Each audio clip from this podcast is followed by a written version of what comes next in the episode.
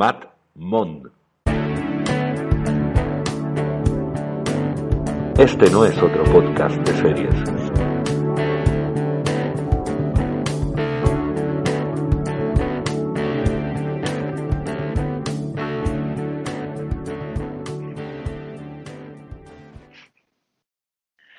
Hola, de nuevo en una nueva entrega, porque ya lo podemos decir, porque llevamos dos capítulos con este, una nueva entrega de Mad Mon. Eh, este no es otro podcast de series, es un podcast donde hablamos con Mónica Hidalgo, con Mon, sobre series, que yo creo que es un matiz distinto porque es una manera mucho más sentida y vivida de, acercarnos a lo que nos podemos encontrar en el catálogo de plataformas por ahí. Hola Mónica, ¿qué tal? Hola Armando, ¿qué tal? Aquí Armando Jeda, efectivamente, al aparato, podcaster ocasional, que, se siente muy contento de hacer esto con Mad porque es una mujer que sabe mucho de series y sobre todo mete el bisturí ahí y nos da una mirada personal siempre sobre lo que nos podemos encontrar por ahí en plataformas. Hay que decir que seguimos en febrero de 2021, mes en el que nos hemos estrenado en iVox, estaremos en más plataformas, alimentaremos ese feed en otros soportes para que nos puedan escuchar. Y bueno, eh, Mónica, ¿alguna idea hoy o voy a encuesta a saco sobre alguna serie sobre la que te quería preguntar? Mm, a ver, Armando, tú puedes preguntar todo lo que quieras, yo te diré lo que sepa, pero sí, siempre hay alguna serie en mente, aunque no sea la última novedad, hay, siempre hay algo que recomendar, algo que se le puede haber escapado a alguien y que no es justo que te dejes atrás. Vale, por ejemplo. Así ya, a saco, empezamos. A saco, sí, a saco, empezamos. bueno, pues a mí hoy me gustaría hablar un poquito de una serie que se estrenó en 2019 y mm, para cambiar un poco, eh, y para que también veas que yo tengo un lado así como un poco friki, ligeramente, ah, me gustaría recomendar Years and Years.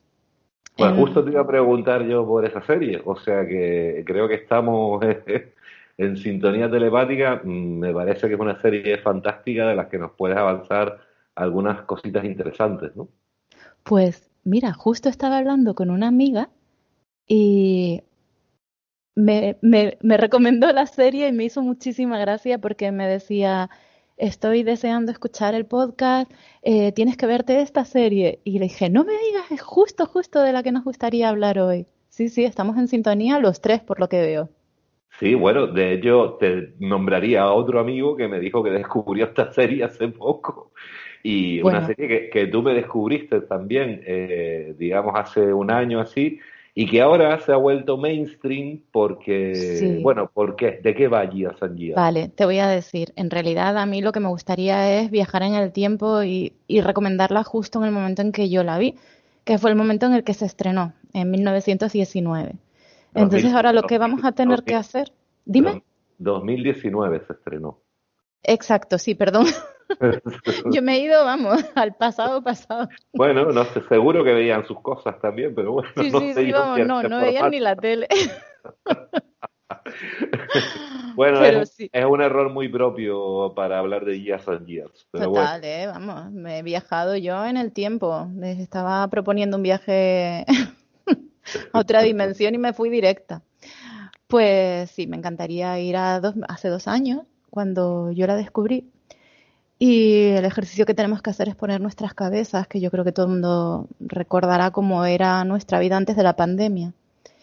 Y en ese momento, claro, en ese momento la serie anticipaba algunas de las situaciones que estamos viviendo ahora, ¿no?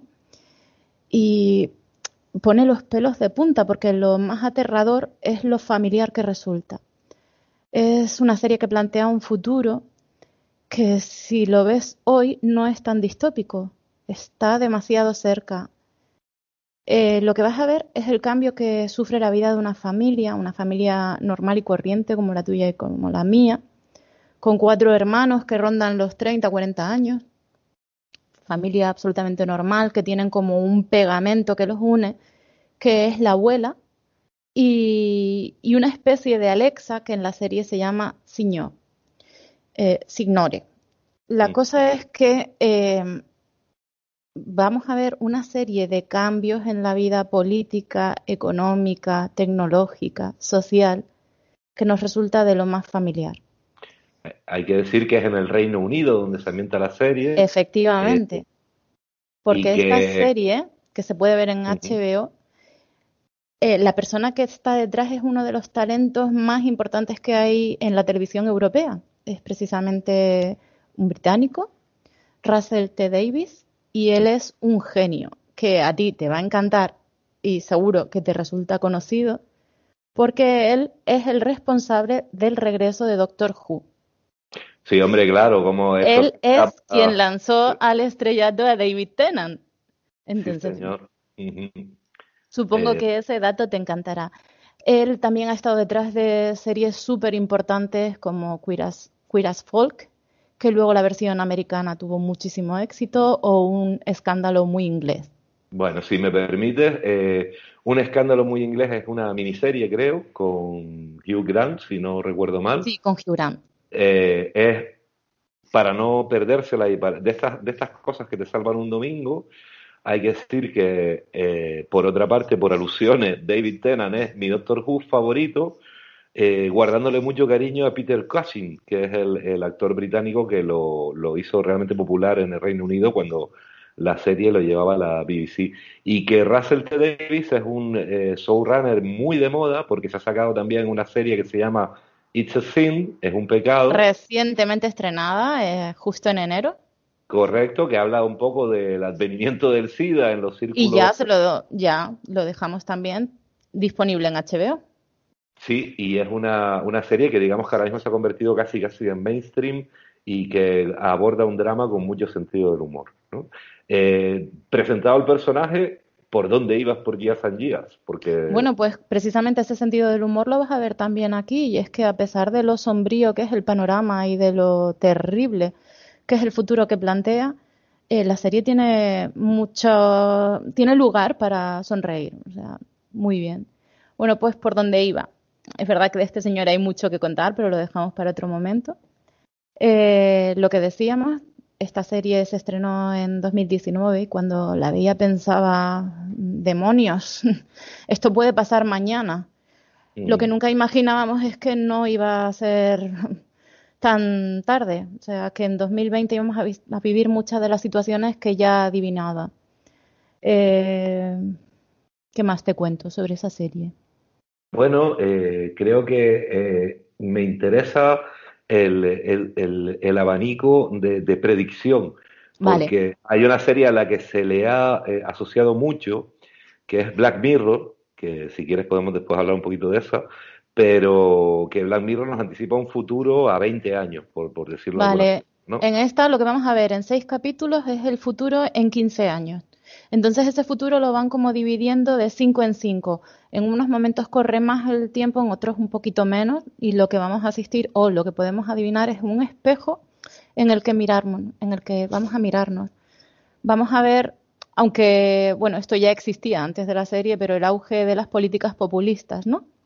el poder que toman las fake news, eh, los efectos de las guerras comerciales y no tan comerciales, porque en la serie vemos un conato de guerra entre China y Estados Unidos, y sin hacer spoiler, porque lo vemos en el primer capítulo, em, asistimos también al lanzamiento de un misil nuclear en unas islas artificiales de China en el Pacífico.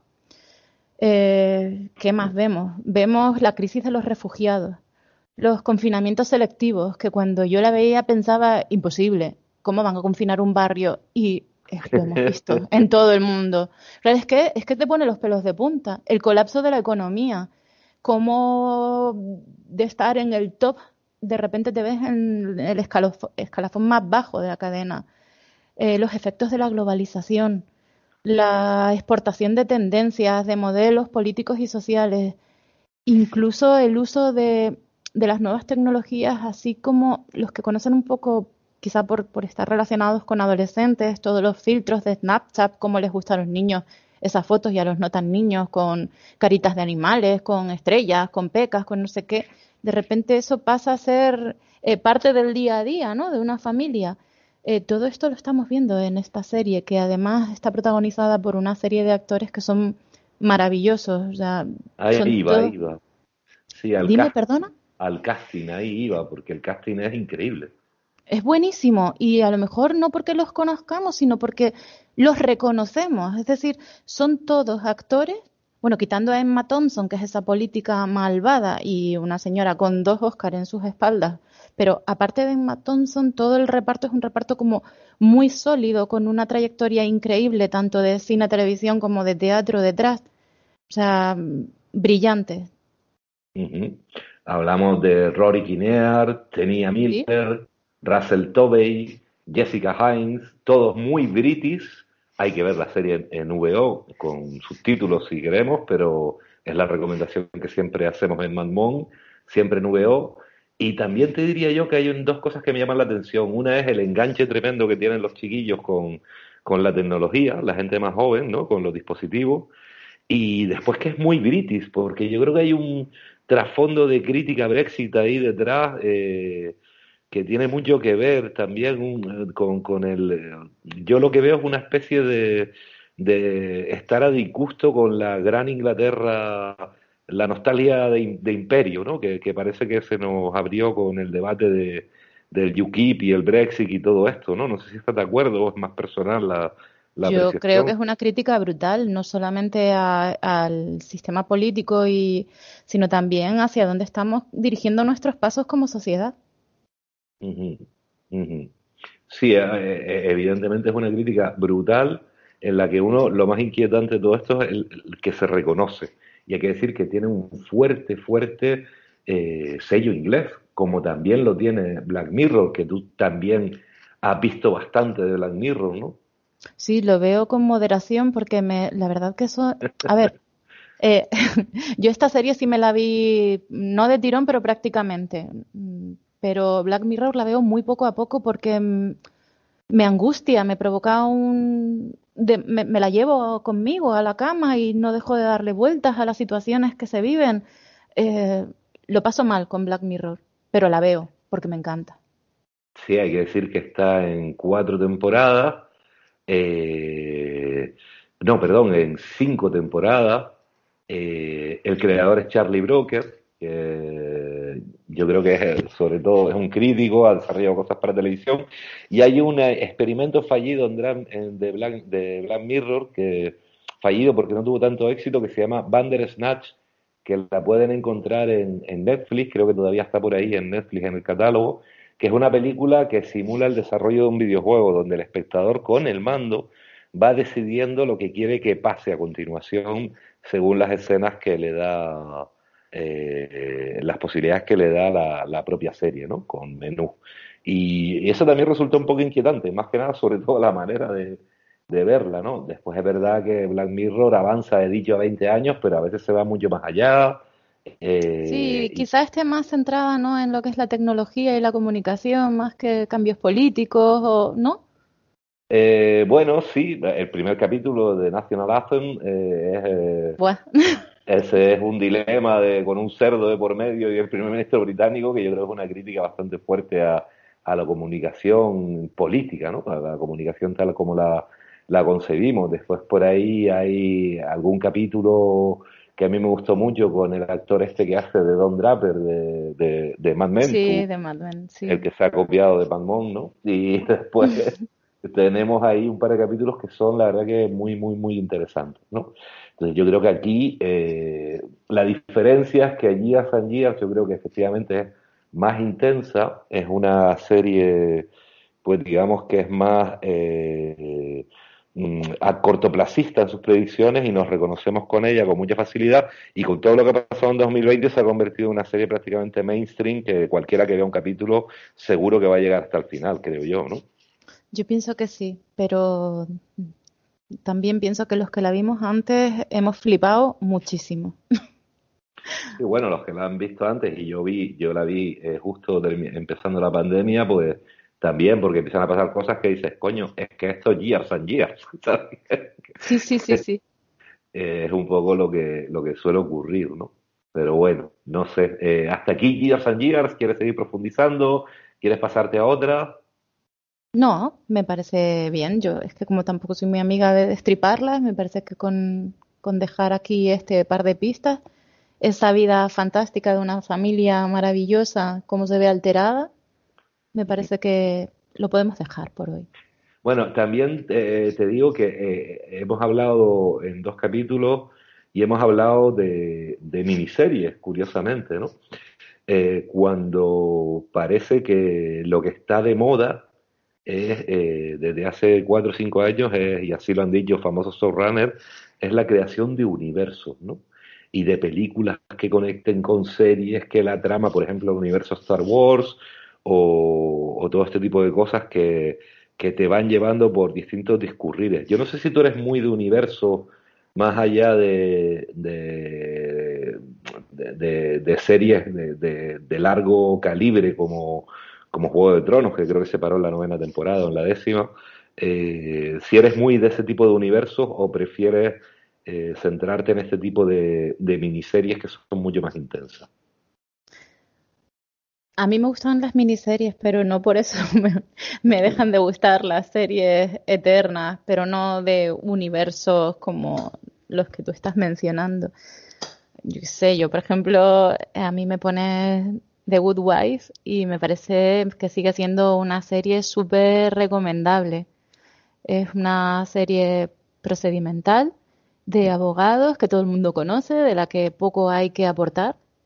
Pero si buena es eh, The Good Wife, The Good Fight, me parece brillante, como va mezclando las situaciones, la, situación actual de Estados Unidos, no la actual, pero la que recientemente acaba de pasar, afortunadamente, y el repaso que le da a Donald Trump capítulo tras capítulo, una crítica brutal, vamos, que no deja títere con cabeza. Sí, ahí has hablado con acierto de, de universos, porque estas series de CBS pues sí es verdad que, conectan, ¿no? Y el spin-off que han sacado de Good Fight, pues realmente ha llegado muy lejos, ¿no? Quiero decir, es una eh, serie con Christine Baranski de protagonista que, pues, se ha vuelto mucho más ácida y siendo ya una serie, digamos, de gran público, ¿no? Que podemos ver incluso en distintas plataformas. Eh, me parece, está en Amazon, por cierto, me parece que es una serie de abogados de estas de, lo más recomendable y, yo creo que cada década tiene su mínimo una gran serie de abogados y yo creo que esta de la década pasada sin duda es, una The Good Wife. The Good Wife, ¿no? The Good Wife y The Good Fight, las dos, ¿no? En, eh, Lo que pasa es que The Good Wife eh, entras más en cada caso. Entonces, si te gustan las series de abogados y te gusta asistir a los juicios, para mí es mm, muy, muy, muy interesante. Eh, ahí la protagonista es Juliana Marguiles, o Marguiles, que es la que hace de Alicia Florrick, la mujer de un político que, que vuelve a la arena judicial y lo hace con gran éxito, con un montón de conflictos de por medio. Y The Good Fight, digamos que es con Christine Baratsky, algo pues eh, mucho más mm, político, mucho más ácido. Y repito, series de gran consumo que tampoco tenemos que despreciar, porque me parece que es una, son series las dos que tienen un buen reparto, que son, digamos, tienen ese punto más comercial, pero que se desenvuelven muy bien en esos, eh, eh, eh, en esos casos y además con unas tramas de fondo que continúan, ¿no? Así es.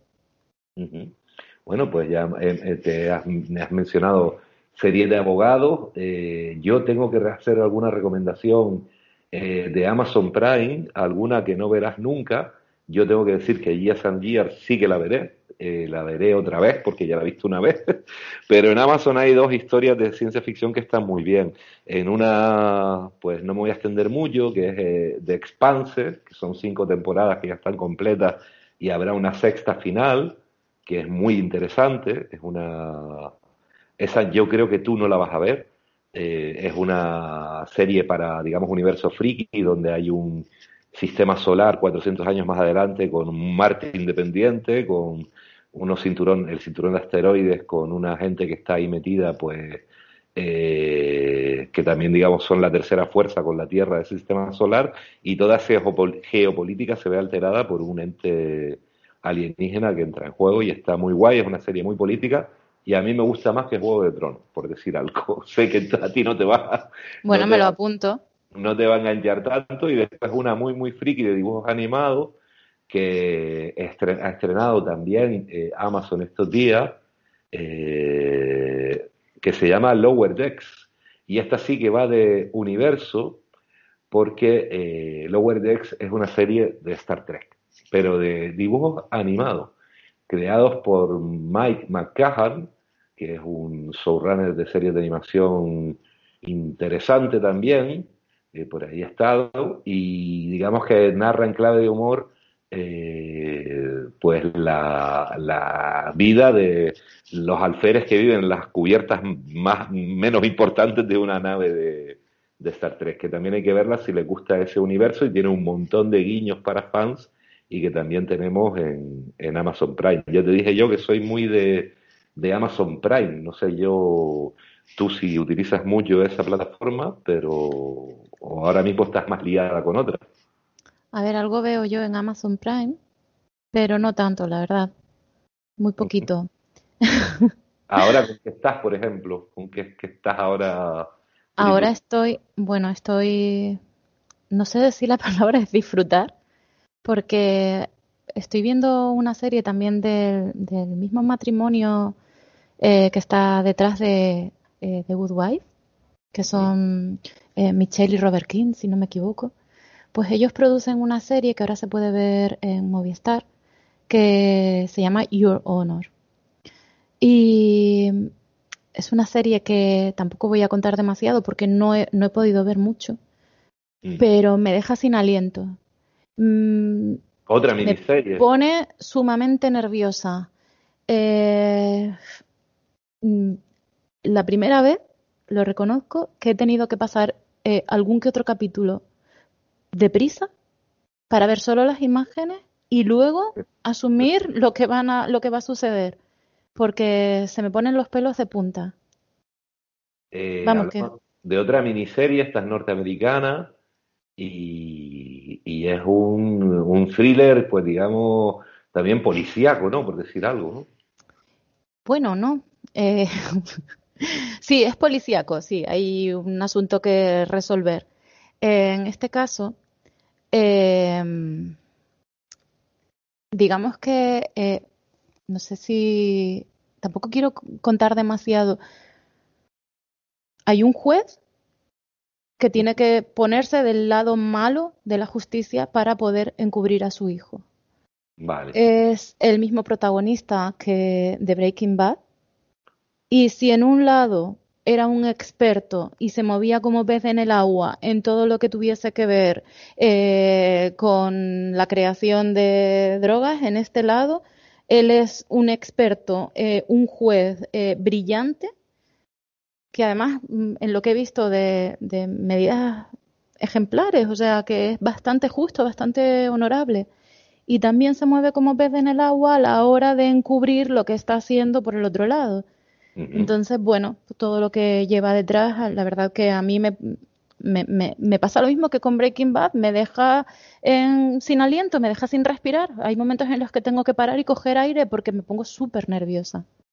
Bueno, y en el espacio que queremos o pretendemos guardar siempre en Mad para, para nuestro personaje del casting infinito que hay en el catálogo de series, pues yo creo que esta es una buena oportunidad precisamente para mencionar a, a, Brian Cranston, ¿no? El inolvidable Heisenberg de Breaking Bad, ¿no? Mónica, una serie que tú seguiste también con mucha eh, intensidad.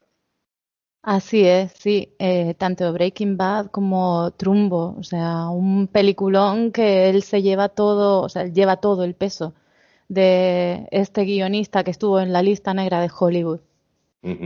Y un actor que yo me lo creo siempre, y me gusta mucho eh, cómo te, te, te, metes siempre en, su desarrollo de, del papel que tiene eh, en varios de sus trabajos, ¿no? Eh, creo que te identificas con él. Sí, siempre empatizas con ese personaje, siempre empatizas con todo lo que, bueno, con lo que yo hasta el momento he visto protagonizada por Brian Cranston, que me parece un tipo que se come la pantalla, una presencia brutal una mirada que te atrapa, una capacidad de, eh, de expresar con sus gestos, con su mirada, todo aquello que siente. O sea, él te lleva al lado oscuro casi sin que te des cuenta. de repente estás del lado del malo y no es algo que sienta uno de forma eh, personal, sino que ves que a la gran mayor parte de, los espectadores, tanto de Breaking Bad como en Your Honor, eh, simpatizas con él, simpatizas con el villano, porque de alguna forma te das cuenta que te has metido ahí sin querer, que no era, que la vida te llevó, que no tenías otra opción. Sí, el, el relato que asume es bastante interesante. Tengo una curiosidad sobre Brian Cranston que yo creo que eh, fuera de Mad te la ha contado alguna vez, pero a lo mejor otros no la recuerdan tanto. Eh, Brian Cranston fue eh, un personaje mm, recurrente porque participó en varios episodios, incluso creo que entre dos temporadas distintas, de una serie maravillosa, que ya sabes que yo soy fan de la sitcom y que es mi sitcom de referencia, que es Seinfeld. Hace muchos, muchos años, Brian Cranston hacía de dentista guapo que mantenía un romance con, con Elaine, con una de las personajes de, de Seinfeld. Eh, ¿Qué te parece? ¿Eh? ¿A que no te lo pues, esperaba? no me lo esperaba, y no lo recuerdo. Y yo veía Seinfeld y disfrutaba también como, bueno, maravillosa, siempre recuperable. Eh, y no lo recuerdo, no lo recuerda él en esa serie. Sí, señor, pues un mucho más joven Brian Cranston, pues ligando con Elaine, y Elaine, como siempre, como todos los personajes de, de Seinfeld, siempre encontraba un motivo para enamorarse y encontraba un fallo para dejarlo de lado siempre, ¿no? Quiero decir, eh, Seinfeld que aparece por ahí también en, en, el catálogo de Amazon y no sé si está en otra plataforma, pero las nueve temporadas de, vamos, para tragársela de manera recurrente y una sitcom, eh, digamos, de, de referencia universal siempre. Bueno, eh, otra alusión a Amazon, ya sé que Jeff Bezos ha dejado de ser el CEO de la empresa, pero si quiere eh, subvencionarnos aquí o con la fundación que se monte al respecto, pues estaremos encantados. Eh, Mónica, eh, pues yo creo que no sé si tienes algo más que añadir a este repasito en esta segunda entrega de Mad Mon. No, me parece fantástico terminar con un actor espectacular y brillante como como eh... como, Heiselberg, el actor, eh, nuestro amigo Brian Cranston de, de, Breaking Bad, ¿no? Otra de las series sobre la que pues prácticamente no hace falta entrar demasiado en detalle porque, o a lo mejor sí lo hacemos otro día con otra mirada diferente, pero yo creo que todas nos la hemos tragado con... Y yo creo que está en el, en el número uno de las favoritas de mucha gente aficionada al mundo de las series. Para mí, para mí es la serie mm, más redonda que he visto. Bueno, eh, tomamos nota, a mí me gusta mucho. Yo sería incapaz de, irme a, a un número uno absoluto pero hombre, por ahí están también The Wire, por ahí que es algo que nombran siempre los intelectuales que se quieren hacer interesantes, pero yo creo que The Wire verdaderamente es una gran serie, universal además y, perfectamente maravillosa, perfectamente vigente hoy día también. Y por ahí hay alguna otra que me gusta mucho también. Yo creo sí, yo sí, yo alguna vez sí pienso en, en ordenar, es una chorrada, pero sí muchas veces ordeno y el número uno sí lo tengo claro. Yo creo que es el único número que tengo claro y hoy por hoy es Breaking Bad. Bueno, eh, Breaking Bad número uno para Mad Monk, a ver quién se atreve a, a opositar, a destronarlo en este espacio que, bueno, no es otro podcast de serie. Hablamos con desde un lado más personal de lo que nos vemos, lo que nos gusta y lo que nos disgusta. Recuerden que hoy hemos repasado eh, pues Years and Years, nos hemos entretenido también un poquito en The Good Wife y hemos entrado en algún par de inventos más para para cumplir con este segundo episodio y seguiremos avanzando, destripando en el buen sentido, recomendando, hablando mayormente bien de lo que nos gusta por ahí por las plataformas. Muchas gracias, Mónica Hidalgo, Man Mon, hasta la próxima. Un placer, Armando Ojeda, hasta la próxima.